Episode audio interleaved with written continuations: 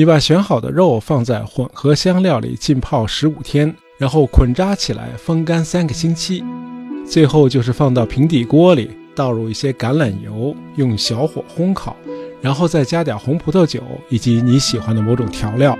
拿出来之后，你把肉切成片，配上蔬菜、干酪和刚出炉的面包或者炸面团，那么一道让你难忘的开胃菜就可以端上桌了。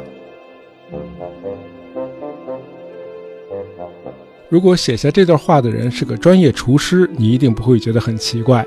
有趣的是，这个对烹调颇有心得的人，竟然是世界歌剧泰斗威尔第。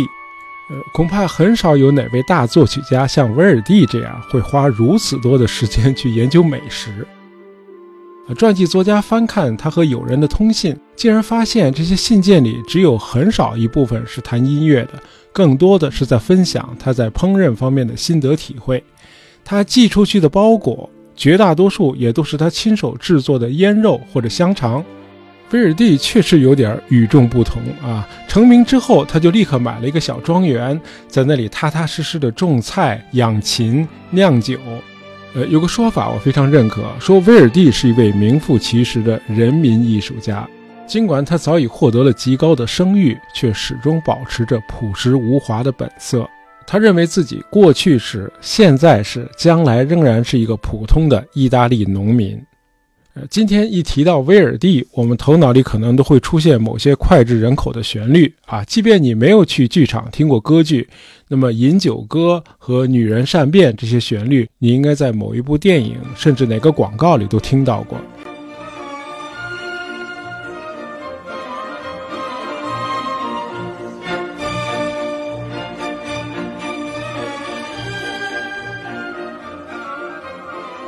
威尔蒂创造的旋律、音乐构思都非常的精妙，旋律很美，极具感染力，啊，称他是世界乐坛的一代宗师，一点也不过分。尤其是他创作的《茶花女》更是一部传奇，啊，威尔蒂用他感人的音乐把这部爱情悲剧演绎的催人泪下、刻骨铭心。那么从一百六十年前首演的那天时至今日，《茶花女》始终是全球演出场次最多的歌剧。呃，今天每个晚上都会在世界的某一个地方的剧院里上演《茶花女》啊，《茶花女》几乎成了歌剧的代名词。不少朋友可能会问：作为一个中国人，而且是生活在二十一世纪的中国人，为什么要去听歌剧呢？呃，我也不知道该怎么回答这个问题啊。我猜是这样的：生活压力越大，我们就越应该对自己好点啊，去尽可能多的感受这个世界能够带给我们的美好。今天人们一空下来，无外乎就是拿手机刷视频或者听歌，啊，可见故事和音乐是人类两个最基本的娱乐需求，而歌剧恰恰是两者的完美结合。歌剧的魅力就在于，它通过音乐和演员的表演，呈现给我们一个既富美感的，又凸显冲突和张力的世界，不需要太多冗长的台词。仅仅随着婉转悠扬的音乐，你就能够很直接地与剧中的主人公产生共情。就像威尔第所说的，歌剧的脚本只包含必须的最少量的词句。歌剧中最重要的是人的性格、冲突与矛盾、情感和热情。意大利是一个温暖的国度啊，人们常说意大利的天空比欧洲北方的要蓝，云彩比欧洲北方的也漂亮得多。那么在意大利，大伙儿更喜欢待在户外啊，享受灿烂的阳光和开阔的天空。人们喜欢高声大笑、放歌纵酒，享受生活的快乐。意大利的食物具有天堂般的美味，意大利人说话就像是在唱歌，因此意大利成为歌剧的故乡几乎是命运使然。呃有个说法说，歌剧演员演唱时拖长的声调，或慵懒或高亢的尾音啊，都明显的带有意大利人的慢节奏之美。不过，歌剧之王威尔第并没有出生在一个歌剧之家，呃，就是说，在音乐方面，他并没有得益于家庭的熏陶。在意大利北部的波河平原上，有一个安静秀丽的小镇叫布塞托，距小镇四公里的地方有一个小村庄叫隆科莱。这里就是威尔第的出生地啊！威尔第的父亲卡罗是一名旅馆老板和小农场主，在这个当时还很贫穷落后的偏僻乡村，父亲让威尔蒂受到了能够得到的最好的教育。这孩子四岁就上学了。显然，小威尔蒂在音乐方面展现出了非凡的天赋。因此，虽然生活拮据，那么家里还是给他买了一架二手的小钢琴。威尔蒂的音乐启蒙老师是村里教堂的管风琴手。九岁的时候，威尔蒂就能够代替老师在教堂演奏管风琴了。十岁那年，威尔第已经在布塞托镇上中学了啊，并且开始尝试作曲了。很遗憾，呃，威尔第幼年时期谱写的管弦乐后来都失传了。总之，这孩子非常的早慧。布塞托镇虽然只有不到四千名居民。这里边居然生活着一位独具慧眼的伯乐，这是个商人，叫巴雷奇。他是一位音乐发烧友，他赏识而且始终赏识威尔第的才华啊，以至于他成了小威尔第的第二个父亲，经常把这孩子接到自己家里去住，还资助他去米兰学习。一八三六年，在威尔第二十三岁那年，巴雷奇还把自己的大女儿玛格丽塔嫁给了他。尽管有过人的天赋，而且还有伯乐长期相助，威尔第的成长之路并非一帆风顺。令他大感意外的是，他一直向往的音乐圣殿——米兰音乐学院，居然将他拒之门外。理由是威尔第已经超过了入学年龄啊，入学年龄最高是十四岁。另外，据说还有一位考官认为他钢琴弹得不好啊，毕竟不是科班学出来的。要知道，威尔第的老师就是一个乡村教堂里的管风琴手嘛。那么这次被拒，让威尔第感到极度的失望啊，以至于他都想放弃音乐事业，从此回乡务农了。然而一番思想斗争之后，他还是留在了米兰，因为他不想认输。威尔第的这个性格特点还是挺令人敬佩的。他的艺术生涯其实远比他的竞争者瓦格纳要坎坷得多啊，经历了很多次的失败。那么这次被米兰音乐学院拒收，仅仅是个开始，后面还有一连串的打击呢。包括他那次创作喜剧的失败尝试。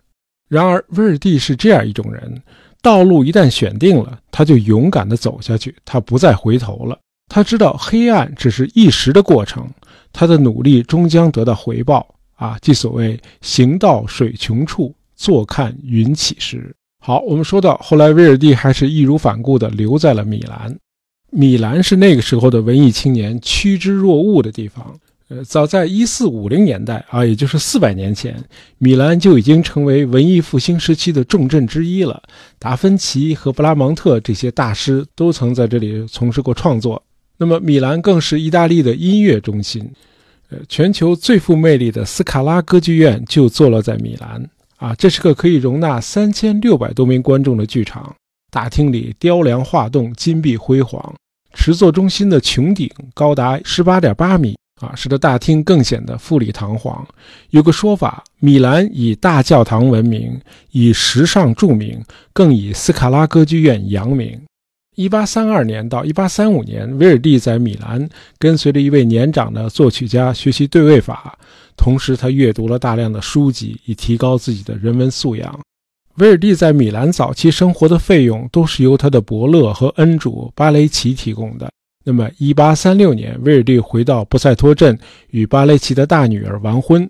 成家之后，威尔蒂就在布塞托镇定居下来。他在这里教授音乐，同时尝试一些音乐创作。威尔第注定是要干出一番大事业的。呃，显然他在这些年创作的音乐，给当时的一些乐坛大佬们留下了深刻的印象。一八三九年初，威尔第夫妇移居到了米兰。同年十一月，他的第一部歌剧《奥贝托》在斯卡拉歌剧院上演，观众和舆论都给予了很高的评价。《奥贝托》虽然算不上是一部杰作，但却打开了威尔第进入意大利歌剧界的大门。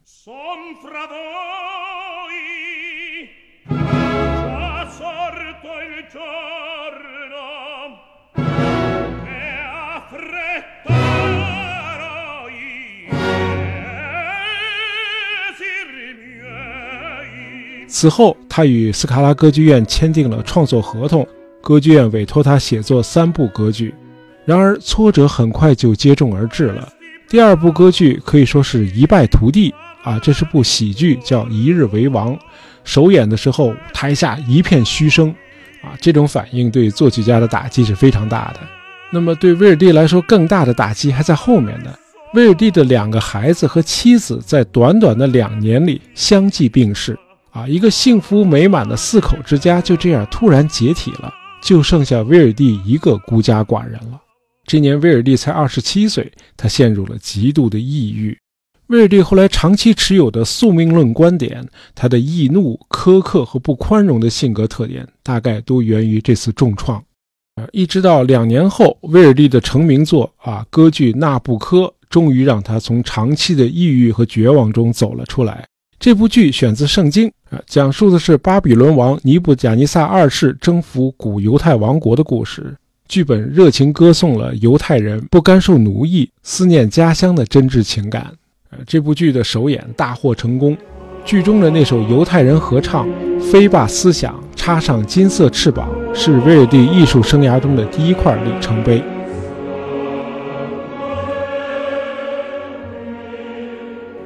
显然，歌剧《纳布科》奠定了威尔第作为作曲家的地位。啊，时年二十八岁的威尔第迅即成为意大利乐坛的一颗新星。在此后的十年里，这部作品的影响更是超出了意大利半岛，远及俄罗斯的圣彼得堡，甚至阿根廷的布宜诺斯艾利斯。在之后的六年里，威尔第就像他自己所说的那样，像奴隶一样满负荷工作，差不多是每年创作两部歌剧。他的目标是尽快的赚到足够的钱，然后就提前退休回乡务农了。一八四四年，时年三十一岁的威尔第就已经在家乡隆科莱附近给自己买下了一个小农庄了。啊，只要稍微空下来，他就在那里过他几乎是隐居的生活。威尔第在那里种植蔬菜、葡萄，还养了一些禽类。他回米兰的时候，就请亲戚帮他打理这个小农庄。啊，威尔第还真能忙里偷闲。要知道，那个时候产出一部歌剧可不是件容易的事儿啊，费老劲了。作曲仅仅是一小部分工作。威尔第在作曲之前就得先去和演出商商谈，他得花大量的时间改本子，还得找适合的歌剧演员，他得监督排练，还得指挥前三场的演出，还得和出版商打交道。啊，这可是在那个没有铁路的年代，要搞定这一切，你往往得从意大利半岛的一端跑到另一端。威尔第的创作还特别的精益求精。1847年，莎士比亚的经典悲剧《麦克白》唤起了威尔第的创作灵感。他于这年完成了这部既扣人心弦又深挖人物内心的匠心之作。公演之后，好评如潮，但是威尔第仍然不满意。1865年，他又对剧本进行了一番大刀阔斧的删改，删掉了很多他认为是略显粗糙的、可有可无的细节。还好，威尔第算是手下留情，麦克白夫人那个令人心碎的梦游场景还是被保留下来了，没有被他无情的删掉。在威尔第的前三部剧中担任女一号的歌唱演员叫朱塞佩娜，她最终成为威尔第的第二任妻子。在两人共同生活的半个世纪里，朱塞佩娜给了威尔第无尽的爱、支持和帮助。尽管威尔第并不是一个很容易相处的丈夫。我们在前面谈到过他性格上的诸多缺陷。朱塞佩纳出生于1815年，比威尔第小两岁。呃，他的演员生涯虽然短暂，却相当的成功。除了在威尔第的前三部歌剧中担任女一号，他也演绎过其他作曲家的作品。此前，朱塞佩纳曾经与一位经纪人同居过一段时间，他们还生过三个孩子。那个经纪人是有家室的，他只是包养了朱塞佩纳。后来，朱塞佩纳的声音出了问题，就退出了歌剧舞台，并且离开了那个经纪人。他去了巴黎，在那里以教音乐为生。1847年，他与威尔第在巴黎重聚，两人坠入爱河，并且很快同居。不知道什么原因，两人直到十二年之后才结婚。呃，有个说法说，朱塞佩纳认为自己配不上威尔第，指的是他此前被人包养的那段历史。呃，此外，两人把婚事一直推迟到一八五九年，也可能是考虑到当时朱塞佩纳的孩子都还没有成年。啊，一八四九年，威尔蒂曾带着朱塞佩纳回到布塞托镇小住，当时无论是他的前任岳父，还是其他的亲戚朋友，都对这位女子怀有敌意。两个人的非婚同居状态，也是恪守传统的家乡人难以接受的。据说威尔第曾经愤怒地回应了乡亲们的指责，在众人面前维护了情人的尊严。同时，威尔第继续无视传统，我行我素。一八五一年初，威尔第仅用四十天的时间就完成了他的一部巅峰之作《弄臣》。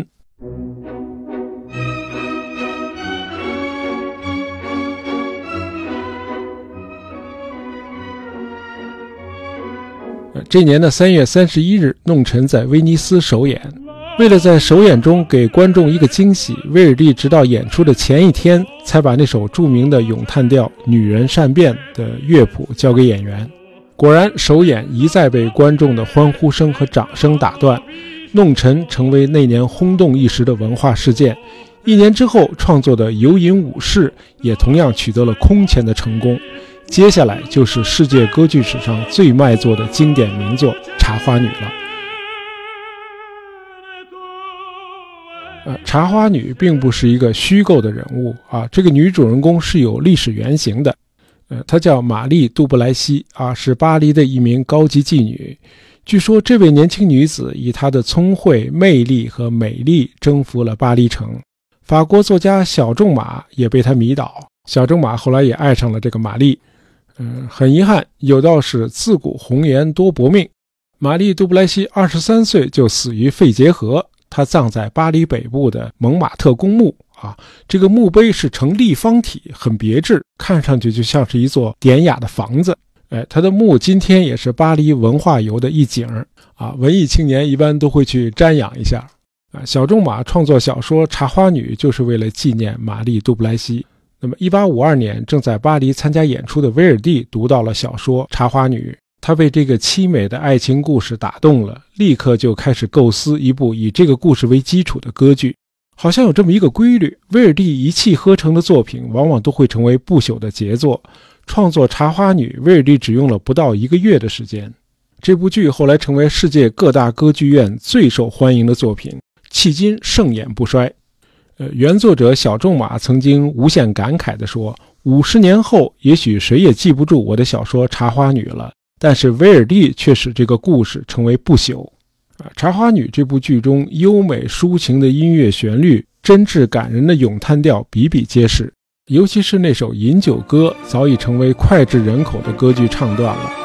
这个唱段出现在第一幕，男女主人公都出现在一个聚会里头，在女主人公的鼓励下，男主人公带着大家一起唱起了这首欢快的饮酒歌曲。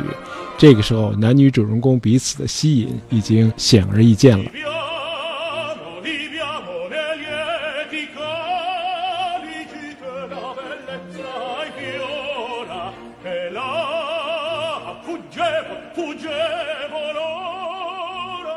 一八七零年，声望卓著的威尔第当选为意大利众议院议员。但是他宁愿待在自己的庄园里务农，很少去罗马参加他不感兴趣的政治活动。他过着离群索居的生活。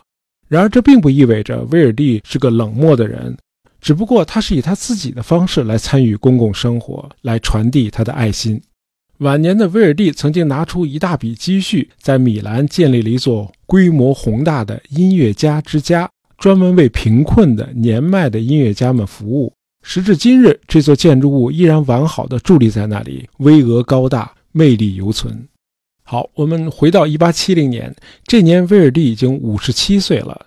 呃，在亲友中，很多上一辈的甚至同辈的人都已经离世了，包括在他少年时代就开始资助他的那个前岳父巴雷奇。啊，这一次次的离别让威尔蒂的心理再次陷入了危机，他感到自己时日也不多了。他失去了目标，开始怀疑人生的意义，焦虑和彷徨让威尔蒂比以前更加易怒了。他在家动辄就发火。那么他妻子朱塞佩娜一直对他很好，此刻也很难忍受下去了，于是就找了个借口回娘家了。没想到很快就有人过来填补了这个真空。啊，这个事儿要说清楚呢，得往回倒一点啊。一八六九年，一贯精益求精的威尔第又改写了一部他七年前创作的歌剧《命运之力》。在修改的新版本中，它增加了不少难度很大的咏叹调。那么这些唱段需要女高音歌手的声音强劲有力，能够表现强烈的、激动的和复杂的情绪。啊，这样的人才可不太容易找到啊！直到开始排练，剧团才找到了这样一位女高音。那么威尔第对这位女演员非常满意。这个演员的名字叫特蕾莎啊，她来自奥地利帝国统治下的波西米亚啊，就现在的捷克。据说这个特蕾莎是与威尔第合作过的最杰出的女高音。这年她三十五岁，比威尔第小二十一岁啊。尽管有这样大的年龄差距，两个人还是不可救药的好上了。那么威尔第专门在米兰大酒店里租了一个套房啊，这个酒店离特蕾莎的住处只有几分钟的路程，两个人于是频繁约会。其实特蕾莎是有男朋友的，这个男友叫马里阿尼，是那个年代意大利最优秀的乐队指挥。那么这个事儿最尴尬的是，这个马里阿尼也是威尔第的合作伙伴啊，两个人还是很好的朋友。马里阿尼后来向特蕾莎求婚。于是威尔第就决定退出这个令大家都很尴尬的三角关系，而特蕾莎一直在两个男人之间犹豫不决。当威尔利的妻子回到娘家的时候，特蕾莎就来到了威尔利的庄园来和他团聚。那么这样下去，威尔蒂和那个指挥家马里阿尼之间的友谊当然也就维持不下去了。后来甚至影响到了威尔利的下一部杰作《阿依达》的首演。啊，也可能是出于报复。那个指挥马里阿尼说自己生病了，不能去埃及首都开罗担任首演的指挥。总之，这个事情给搞得一团糟。呃，传记作家从一些私人信件中判断，当时威尔第的妻子朱塞佩娜是承受着巨大的痛苦的。朱塞佩娜虽然恨这个特蕾莎，但她似乎还是比较友好的在对待这位第三者。那么特蕾莎这边呢，也想过放弃啊，没人会存心想破坏别人的家庭。可是离开了两年之后，特蕾莎又身不由己地成了威尔第庄园的常客了。一些威尔第的信件也显示出两个人的关系似乎从来就没有断过。威尔第去世的时候，特蕾莎就守在床前。当然，那个时候威尔第的妻子朱塞佩娜已经去世了。特蕾莎是威尔第最气势恢宏的歌剧《阿依达》中的女一号，甚至可以说这个角色就是威尔第专门为特蕾莎写的。一八六九年，埃及国王委托威尔第为庆祝开罗新歌剧院的落成而创作了这部歌剧《阿依达》，于一八七一年十二月二十四日在开罗首演，并获得了空前的成功。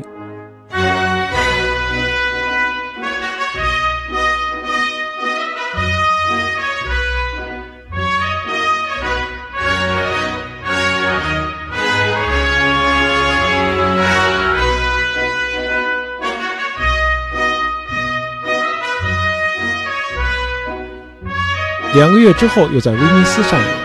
这部卓越的歌剧再次掀起了人们对威尔第的狂热，观众的情绪极其亢奋。